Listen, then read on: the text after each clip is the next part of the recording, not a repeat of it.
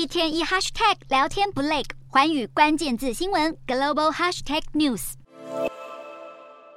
我后悔了，我不想出来玩了，我想回家。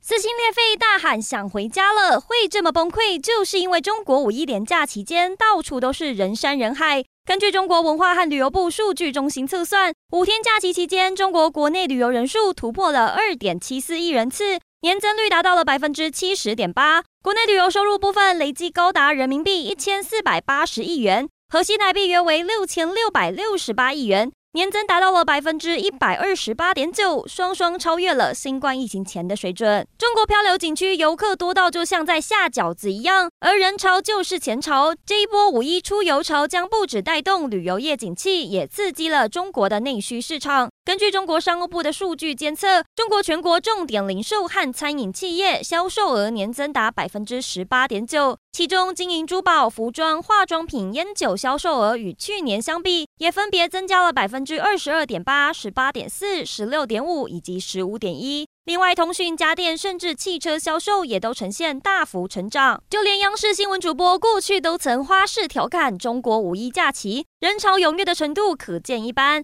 而今年正逢疫情之后首次劳动节假期，当然更不可小觑。根据中国出行平台的报告显示，今年五一假期期间，国内机票预订量超过了二零一九年同期五成。另外，热门线路的车票完售速度甚至超越了春运期间，显示出五一假期在中国的超级吸金力。